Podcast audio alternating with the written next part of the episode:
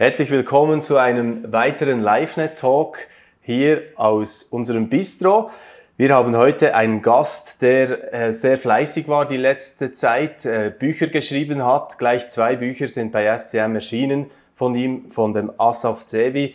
Äh, vor einem Jahr war er auch mal per Zoom bereits Gast in den LiveNet-Talks und heute freut es mich sehr, dass er die Fahrt vom Bodensee hier nach Bern auf sich genommen hat und heute hier dabei ist im LiveNet Talk. Herzlich willkommen, Asaf. Hallo Florian. Ja, Asaf, ähm, in einer sehr denkwürdigen Zeit treffen wir uns wieder. Ähm, das war schon letztes Jahr ein wenig der Fall, weil es da auch wieder neue Konfliktsituationen gab im Nahen Osten, wo du ja jetzt auch dein Buch, das zweite, herausgegeben hast. Jetzt haben wir wieder eine und, und noch näher bei uns eine ganz äh, extreme Situation, wie beobachtest du das, diese Tage? Äh, mit Sorge, natürlich, wie wir alle.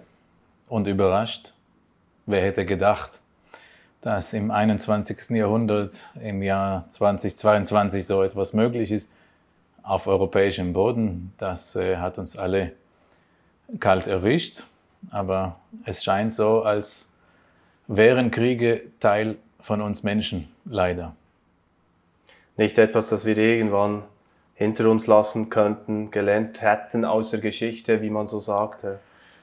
Ja? Äh, wahrscheinlich schon. Das Potenzial ist höher und wir haben heute viel weniger Konflikte im kleineren Rahmen als früher.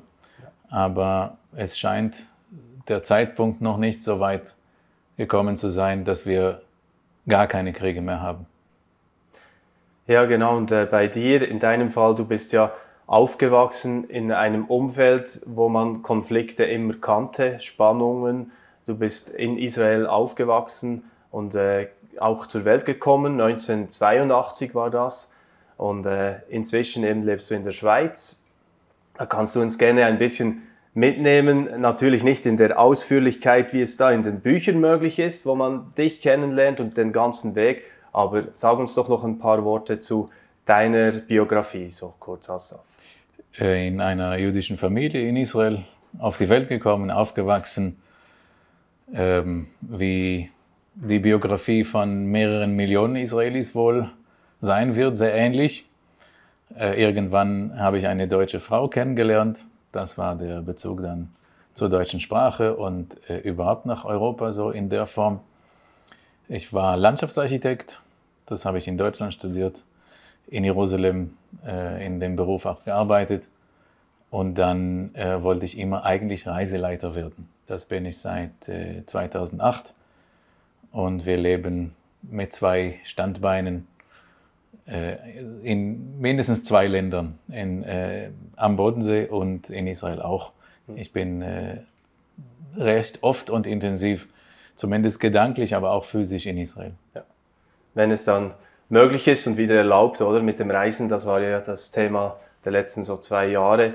Immer wieder mal, dass schlichtweg äh, eine Reise nicht möglich war. Wie sieht es denn aktuell aus mit auch äh, Plänen für Reisegruppen wieder? Gott sei Dank sind wir da an dem Punkt angekommen, an dem wir schon sehr lange sein wollten. Und auch in Israel ist äh, im Großen und Ganzen sind die Einschränkungen vorbei. Das heißt, Sogar unabhängig vom Impfstatus ist die Einreise frei äh, seit äh, einer guten Woche und wir merken das. Wir merken, ich bin beim Reiseveranstalter Kultur, Ferienreisen äh, in Winterthur angestellt und wir merken eine Buchungslawine. Wir wussten alle, dass der Nachholbedarf sein wird, kommen wird und der ist da. Ah, das ist schön zu hören. Ja. Sehr schön. Ja, und das war ja das Thema vor allem in deinem Buch im ersten, da, als du äh, beschrieben hast, lass das Land erzählen. Also wirklich eine Reise durch das biblische Israel, äh, wo du die Leute da mitnimmst. Eben das auch äh, das Hauptthema in unserem ersten Talk, als, als dieses Buch erschienen ist.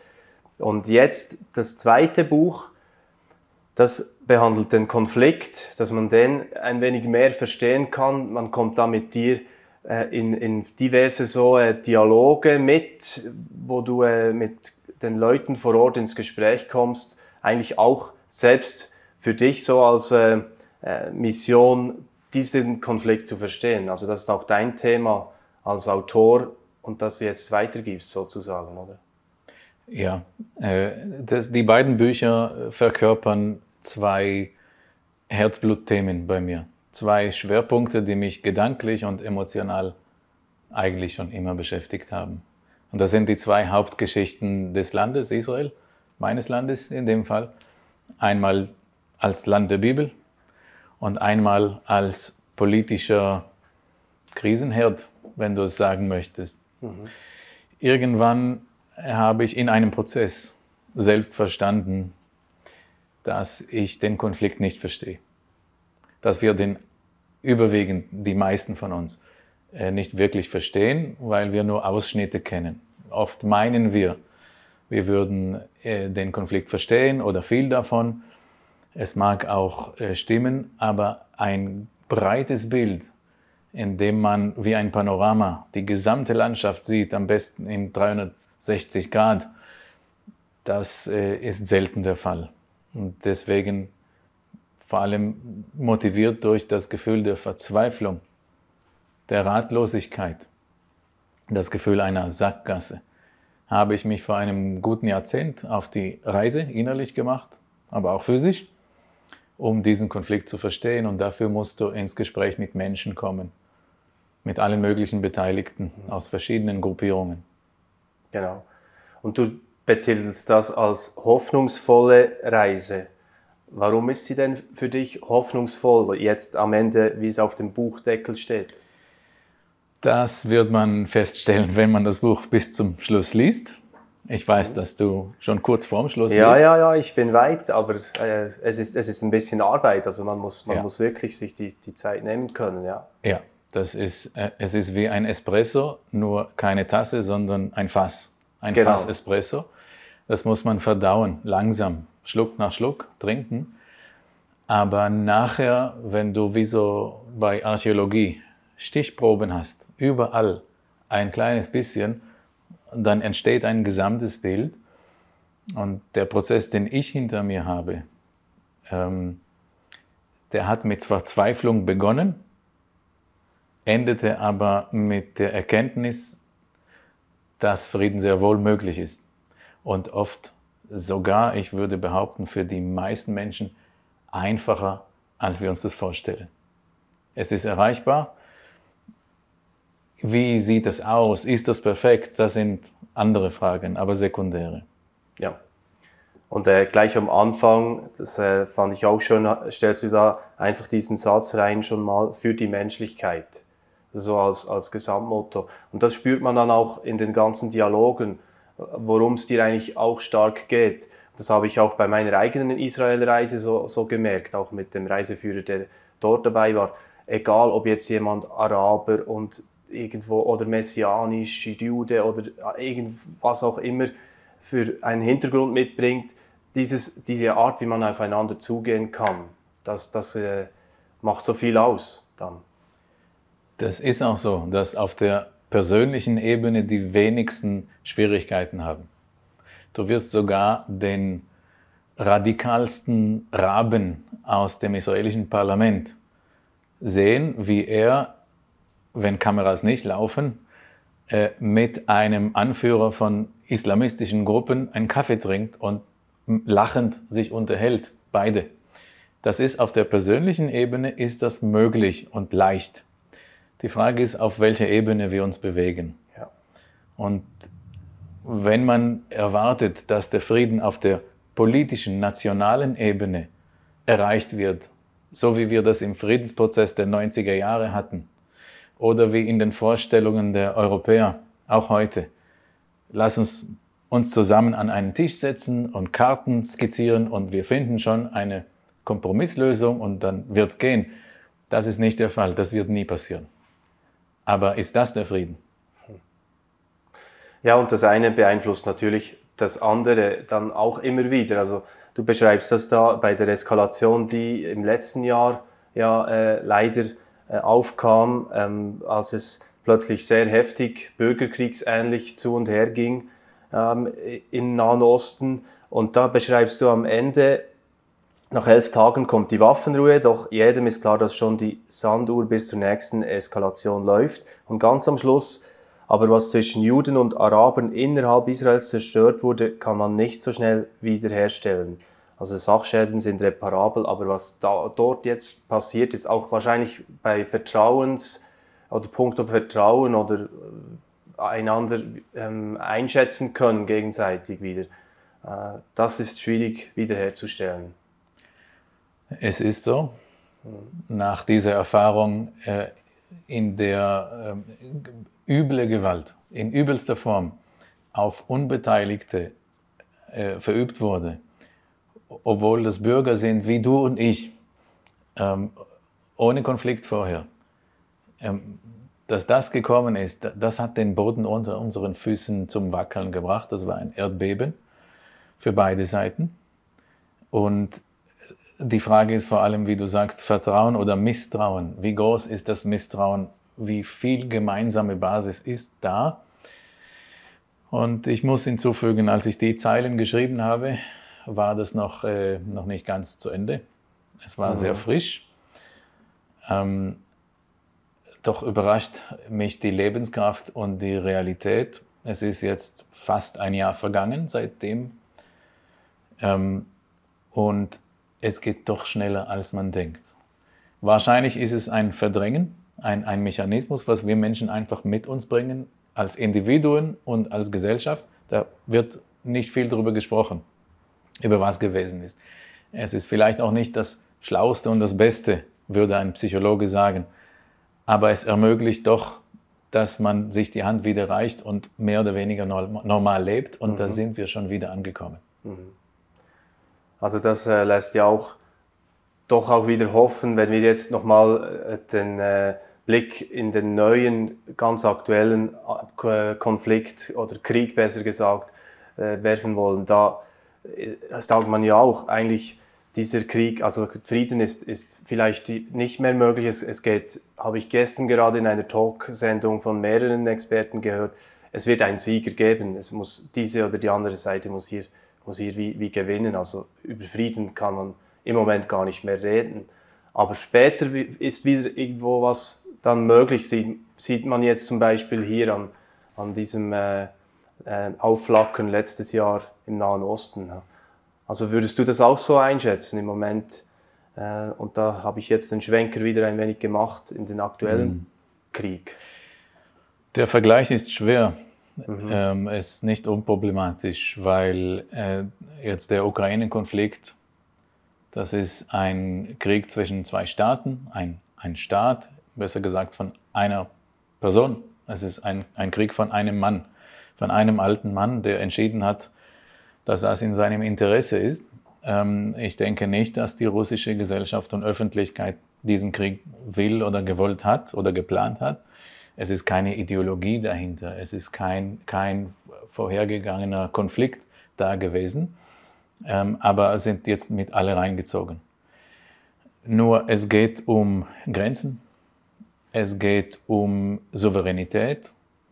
Putin ist eines Morgens aufgestanden und hat wahrscheinlich vor ein paar Jahren schon mhm sich entschieden, die ukrainische Nation gibt es nicht. Das ist eigentlich Russland. Das ist unser genau. Fleisch genau. in seinen und die Worten. Demokratisierung, die, die will er nicht. Das so. ja. ist Russland und vielleicht hat er eine Fantasie, äh, das zarische Russland als Imperium wieder aufzubauen, weil er, er sagte schon früher, gewisse Äußerungen in Richtung Baltikum und äh, äh noch weiter überall, wo früher die, das zarische Imperium gewesen ist. Ähm, aber es ist in seiner Fantasie und du siehst, mit dem Einmarsch stärkt es eigentlich die ukrainische, ähm, das Selbstverständnis und die innere Stärke. Ich denke nicht, dass er damit gerechnet hat. Aber der Konflikt bei uns ist ein anderer. Bei uns in Israel, das geht nicht um Grenzen. Auf Arabisch reimt sich das sogar. Da sagen die Palästinenser Hudud wila wujud. Das heißt Grenzen oder Existenz. Es geht nicht um Grenzen, es geht um die Existenz als Nation, um, um ähm, wem gehört das Land, wer hat das Lebensrecht, wer bestimmt. Mhm. Ähm, so dass eine Grenzziehung uns auch keine Lösung bringen wird. Jetzt du fragst, ist das möglich, dass da wieder Frieden äh, kommt? Mit Sicherheit. Mit Sicherheit. Wenn, wenn äh, die Gewalt erstmal gebremst wird, ist das natürlich bleibt der Hass und die üble Erfahrung, aber nach fünf Jahren, nach zehn Jahren ist das ein Kapitel in der Geschichte. Mhm. Ja, und das haben wir auch gelernt natürlich von anderen großflächigen Kriegen, dass dann die Völker wieder einen Weg gefunden haben, schlussendlich, ja, genau. Natürlich, B besonders wenn das ja eng Verwandte, meine, die Ukrainer mhm. und die Russen sind ja letzten Endes doch eng verwandt. Also lass uns doch äh, diesen äh, Blick eher in diese Richtung vielleicht lenken. Was könnte denn jetzt die Rolle sein von Israel in diesem Konflikt, der aktuell äh, entbrannt ist in der Ukraine? Ähm, äh, da gibt es Gespräche, man konnte lesen, der äh, Premier Bennett war im Gespräch mit ähm, Wladimir Putin. Was, wie schätzt du das ein? Äh, Bennett war als erster einziger westlicher äh, Spitzenpolitiker zu Gast bei Putin. Das ist schon mal ein Siegel für die äh, Ernsthaftigkeit dieser Rolle. Ähm, Ganz überrascht sind wir in der israelischen Öffentlichkeit nicht. Es war schon vorher im Gespräch, wurde vorgeschlagen von Israel, wenn wir helfen können, so unauffällig, dann bitte äußert das, beide Parteien. Und äh, man muss bedenken, Israel hat dort eine Sonderrolle, ein, eine besondere, spezielle Stellung. Einerseits hat Putin nicht so viele Alternativen mit wem kann er im Westen sprechen, wer unbeteiligt ist und ihm gegenüber neutral oder weitgehend neutral sein möchte. Äh, selbst die Schweiz hat äh, mit gewissen Äußerungen schon gewisse einige Karten verbrannt ja. als neutraler möglicher Vermittler. Norwegen gegen seine eigene Doktrin mit äh, Rüstungslieferung ähm, ist ist nicht mehr möglich, als äh, äh, Sprachrohr zu benutzen. Das heißt, Putin hat eine recht kleine Auswahl. Und es ist keine israelische Entscheidung, sondern äh, die Entscheidung von Putin. Es hängt von ihm ab, wie, was er mit diesem Sprachrohr machen möchte. Aber Israel ist tatsächlich zum Sprachrohr geworden. Äh, einerseits gute, enge Beziehungen zur Ukraine und da spielt mit Sicherheit auch die jüdische Herkunft von Zelensky und äh, der äh, Clique an der Führung. Ähm, andererseits ist Israel abhängig von Putin. Israel braucht wegen äh, der, der russischen Kontrolle in Syrien, braucht Israel über jede mögliche Aktion, die Israel auf syrischem Boden ausführt und im syrischen Luftraum vor allem, ähm, man braucht die Absprache und das grüne Licht von Putin und das weiß er ganz genau. Das heißt, Israel hat das Interesse, da möglichst weitgehend ihm gegenüber fair und neutral zu bleiben. Nicht aus Liebe, nicht aus Moral, sondern aus Interessen. Und das ist Politik.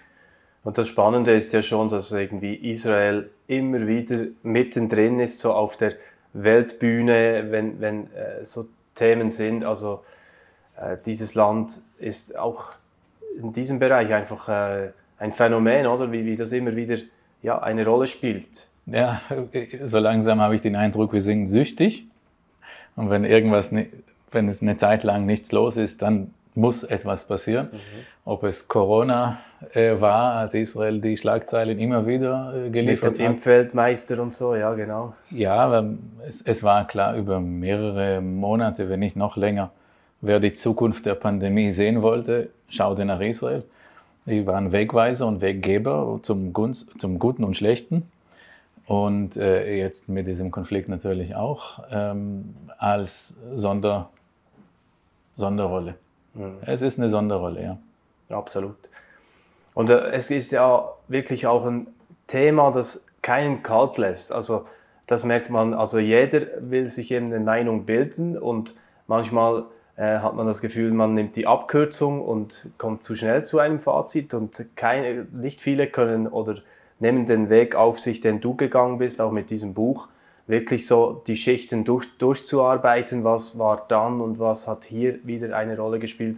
Und das finde ich so das Spannende, äh, wenn man dann hier mitkommt und du hast durchaus, wenn ich jetzt zum Beispiel mal wieder was zitiere, auch äh, kritische Worte drin zu, zu der Rolle, was, was, äh, was Israel betrifft. Also es ist nicht irgendwie eine Verherrlichung des, von, von Israel, überhaupt nicht. Du hast wirklich einen, einen neutralen Blick, glaube ich, versucht hier reinzubringen. Ich nehme nur das Beispiel mit äh, den Siedlungen oder dem Miteinanderleben so und da, da beziehst du dich auf den Konflikt von letztes Jahr, von letztem Jahr, äh, dass eigentlich äh, viele Israeli das Gefühl haben, ja, es zeigt wieder mal, die brutaleren Taten äh, kamen von arabischer Seite und so, aber dann zeigst du doch auch, Dabei übersehen wir oft die weniger sichtbare Gewalt, die wir Juden permanent ausüben. Sie kommt in Form von Gesetzen, Behörden, Gerichten und Polizei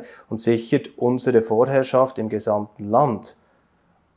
Und das sei wie eine Gegengewalt. Also ich versuche nur beispielhaft ein wenig zu zeigen, ähm, ja, du hast dir nicht äh, so den Weg gewählt mit den einfachen Antworten hier. Na, sicher nicht.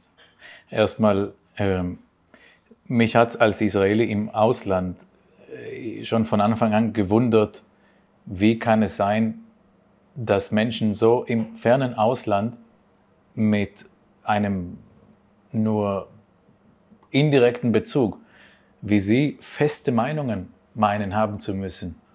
Und das gibt es auch nicht wenig in christlichen Kreisen, äh, entweder ganz pro oder ganz kontra und es gibt die Guten und die Bösen.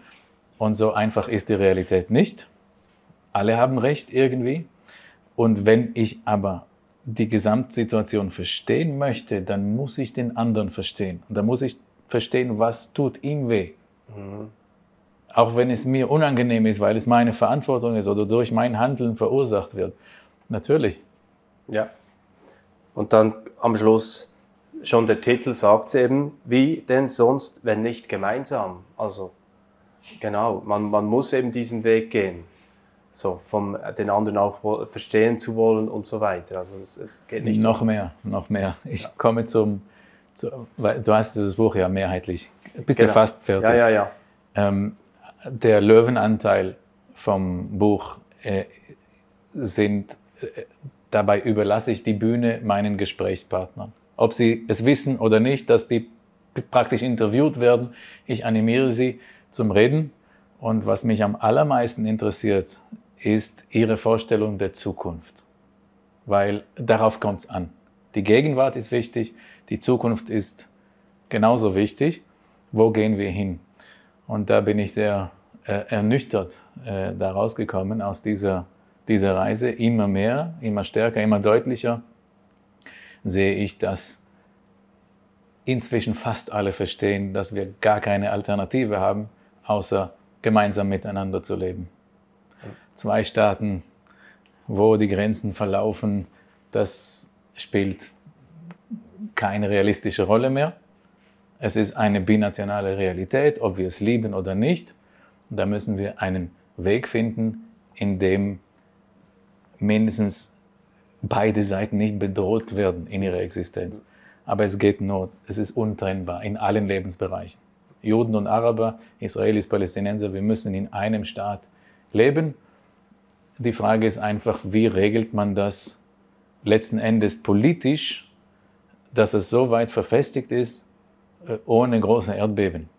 Und da denke ich, gibt es nicht einen Weg und nicht zwei, sondern Millionen. Hm.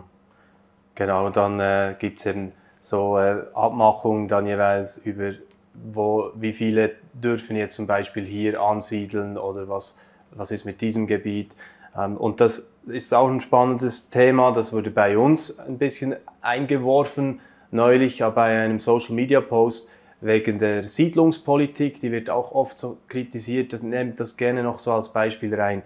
Und da hat jemand geschrieben, ja, ob jetzt die Palästinenser um ihre Häuser fürchten müssen, weil da viele Juden zurückkommen ins Heilige Land. Also ja, wenn, wenn, das so Ton. einfach wäre, es kommen Einwanderer und schwupps gehen Palästinenser aus ihren Häusern. So funktioniert das nicht. Ähm, die Antwort ist, Palästinenser müssen gelegentlich um ihre Häuser fürchten, wenn sie in bestimmten Gebieten wohnen, in denen Israel das nicht toleriert, warum auch immer. Da könnten wir leider viel zu viele Beispiele benennen. Aber es ist nie so, dass wenn neue jüdische Einwanderer kommen, gerade dann dafür eine palästinensische Familie irgendwo wegkommt. So, so läuft das nicht. Und übrigens, Platz, Platz genug, gibt es genug für alle. Die Frage ist, ob wir das noch bezahlen können. Aber das sieht hier noch nicht, nicht viel anders aus. Genau. Diese Entwicklung dort äh, bei, bei den Immobilienpreisen und so. Du hast, hast vorhin nur im Vorgespräch erwähnt, wie man sieht jetzt im Alltag, wie, wie die Preise sich verändern oder ah, im Moment. Ein, yes. ein Kebab, was hast du gesagt? Ein, ein Shawarma, so heißt auf Arabisch und in Israel Hebräisch auch Shawarma, Döner. Ja. Ohne Getränk ist schon normal knapp 50 Shekel. Das müsste man durch ungefähr vier teilen. Das heißt viel zu viel für einen Döner. Aber das mhm. ist die Entwicklung im Moment. Ja, genau. Hey, lass uns doch äh, auch noch ein wenig äh, diese Leute ansprechen, die wahrscheinlich diese Sendung auch gerne anhören. Äh, das sind viele Christen, du hast vorhin erwähnt, viele Christen haben auch äh, eine klare Meinung, manchmal vielleicht äh, auch zu schnell in ihrem Urteil, aber es wäre natürlich schon spannend, jetzt von dir auch noch ein wenig zu hören, was ist dein Eindruck rein auch heilsgeschichtlich, was die Rolle von Israel angeht. Da, da sprechen wir bewusst ja nicht die politische Ebene an, nur, mhm. sondern so das, das Heilsgeschichtliche. Ja, da ist die Frage, was steht in der Bibel, weil das ist die Grundlage. Mhm. Eine andere Grundlage kenne ich nicht in, diesem, in dieser Hinsicht. Genau. Und dann müssen wir auf die Propheten hören. Also wie Zacharia oder, oder so die. Die Wiederherstellungspropheten, ja. ja Zacharia, Jesaja zum Beispiel. Ja. Äh, und noch eine längere Reihe. Genau. Äh, und das, denke ich, lässt keinen Zweifel ähm, offen dass äh, die Sonderrolle Israels noch bestehen bleibt und relevant ist für die ganze Welt. Da zwischen den Welten, zwischen den Kontinenten, zwischen den Völkern und mit sehr viel Aufmerksamkeit schaut man hin. Und das war dann wahrscheinlich ähm, eher das Thema vom ersten Buch auch, wo, wo du darüber äh, geschrieben hast. Ich habe äh, nicht haargenau mehr den Inhalt präsent, aber das geht vor allem dort um die biblische Reise dann natürlich, was, was äh, ja, hat Gott für eine Geschichte geschrieben auf diesem äh, Land bis, bis dato. Also da kommen immer wieder natürlich auch Bezüge, weil man kommt nicht drum herum, diesen Konflikt ja, ohne das andere zu, zu beurteilen. Also, untrennbar. Ja, untrennbar. Un, untrennbar, genau. Ja. ja. genau. Ja, es gibt sehr viele Situationen, die man hier beschreiben könnte, wenn man, wenn man sieht, wie du dann auch diese äh, besonderen Orte treffen, also sehen wolltest. Zum Teil äh, hieß es dann, ja, dann musst du eskortiert werden von, oder? Äh, dass, dass du überhaupt, überhaupt hinkommen kannst und so weiter. Erzählt uns doch noch so ein, zwei äh, Anekdoten vielleicht oder spezielle Erlebnisse, die dir äh, eingefahren sind, auch beim Erarbeiten dieser, dieser ganzen Interviews. Ah ja, immer wieder. Ja. immer wieder. Ich musste mich schon recht oft einschleichen lassen oder selbst einschleichen, ähm, einschmuggeln lassen. Weißt du, die ähm, palästinensischen Autonomiegebiete sind nahezu deckungsgleich mit den wichtigsten biblischen Städten. Mhm. Das ist so, wenn du das Grab von Josef sehen willst oder auf den Berg Ebal Josuas Altar sehen möchtest, wenn du zum, zur Grabstätte Rahels oder Itamars, ähm, äh, der, der aus der, dem hohen Priestergeschlecht äh, gehen möchtest, das sind alles No-Go-Areas, einfach rechtlich sogar verboten für israelische Juden. Ähm, und ich musste dann kreative Wege finden, wie ich da hinkomme. Und habe immer wieder festgestellt, die gibt's, die gibt's. Und wenn du ähm, lächelnd kommst, dann erntest du auch ein Lächeln und eine offene Tür. Und am allerbesten geht es, wenn du Leute vor Ort kennst, Einheimische, und dann kommst du auch ins tiefste Flüchtlingslager, wo sich kein Mensch, selbst ein Palästinenser von der Stadt, traut sich nicht reinzugehen. Aber wenn du als Gast von jemandem bist, dann bist du als ein Gast und hast seinen Schutz und siehst alles. Und das ist mein großes Glück. Ähm, durch die, diese Arbeit im Tourismus als, als Reiseleiter, da verschwinden Grenzen ganz schnell. Da muss man einfach vorher den palästinensischen Kollegen anrufen und sagen, hey, die Gruppe kommt, sei dann und dann an dem Zeitpunkt, wir tauschen den, wechseln den Bus und das ergibt dann im Laufe der Jahre viele Kontakte. Und einer bringt zum nächsten und nächsten und nächsten. Aber es war nicht immer so nur Einschleichen. Manches ist auch möglich und offen. Ähm, und auch auf der anderen Seite war, waren schon merkwürdige Situationen. Ich war mit einem nächsten Freund in seinem Auto mit palästinensischen Kennzeichen unterwegs. In einem israelisch kontrollierten Gebiet in Judäa, südlich von Jerusalem, Raum Bethlehem. Und da war ein Stau. Und da wollte mein Freund, der ist nicht so der geduldigste, er wollte kürzer machen. Mhm. Und dann biegt er ab, Tankstelle, Schleichweg und schwapp, stoppt uns Militär, israelisches Militär, Papiere. Und dann holen wir beide die Ausweise raus. Er seinen grünen, palästinensischen und ich meinen blauen, israelischen. Und wir geben dem das und der springt auf, schaut hin und her, hin und her, die Augen gar nicht im Fokus. Dann kommt er ganz nah zu mir ans Ohr und sagt, bist du entführt? Nein, nein, ich bin gerade nicht auf Entführungstour. Geht's dir gut? fragt er mich. So fast wie, wie ein Bauchsprecher, damit er nicht gesehen wird. Geht's dir gut? Ja, ja. Wer ist das? Das ist mein Freund. Was machst du mit dem? Es ist mein Freund. Sicher? Ja, ganz sicher. Also er musste wirklich verarbeiten, dieser Soldat, dass es eigentlich normal sein müsste, wenn zwei, egal was für eine Herkunft, wenn zwei im Auto sitzen und hm. es geht ihnen gut. Und das zeigt, wie, wie, wie banale Sachen äh, bei uns nicht normal sind. Ja, und einfach äh, natürlich genial, dass du ähm, da ähm, immer wieder ja, Dinge wagst. Also das war ja auch nicht ganz ohne Risiko, oder? Solch, solche Reisen, solche ähm, auch äh, ja, äh, Forschungen eigentlich für, für die Bücher. Ähm, Gott sei Dank alles gut gegangen über all die Jahre immer. Also. Ich, ich habe nie, nie eine gefährliche Situation gehabt. Ja, wirklich, okay. Mhm. Ja, wenn man eben, äh, wie du schon gesagt hast, äh, die Leute kennt und dann, ja, die Gastfreundschaft ist dann ein, ein hohes Gut dort in diesem Land.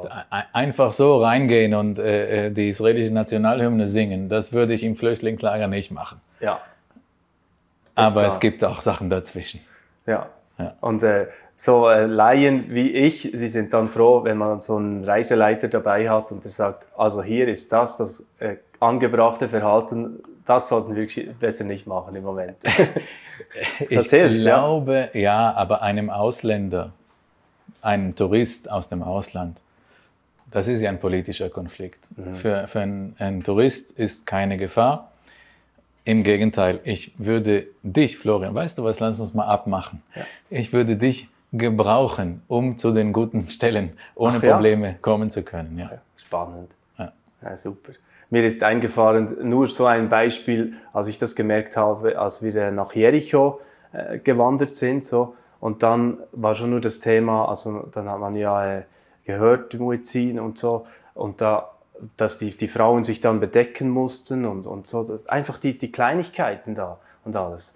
Aber spannend, das mal so jetzt zu hören von dir. Und man kann es natürlich äh, in Ruhe auch lesen, diese ganzen Begegnungen. Ich mache gerne nochmal den Hinweis auf das Buch von Asaf Sevi, wie denn sonst, wenn nicht gemeinsam, oder auch das andere, das bereits äh, vor einem Jahr rausgekommen ist, äh, wo man da, das ist der Titel, Lass das Land erzählen, wenn ich das richtig ja, im Kopf genau, habe. Richtig. Du kannst gerne noch den Hinweis platzieren, wo und wie man die Bücher bestellen kann ähm, auf meiner Webseite, die heißt wie ich, wenn du den Namen so kurz halten kannst, äh, asafzeevi.com, dann ähm, findet man dort äh, nicht nur die Bücher, die werden angeboten, äh, auf Wunsch natürlich auch gerne signiert und gewidmet, wenn es als Geschenk zum Beispiel angedacht wird, gerne.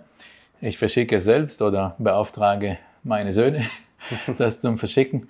Ähm, aber es gibt auch eine lange Reihe spannender Sachen wie virtuelle Reisen auf biblische Spuren, interaktive Landkarten, ähm, eine größere Database, Podcasts und so weiter ähm, mit viel Inhalt.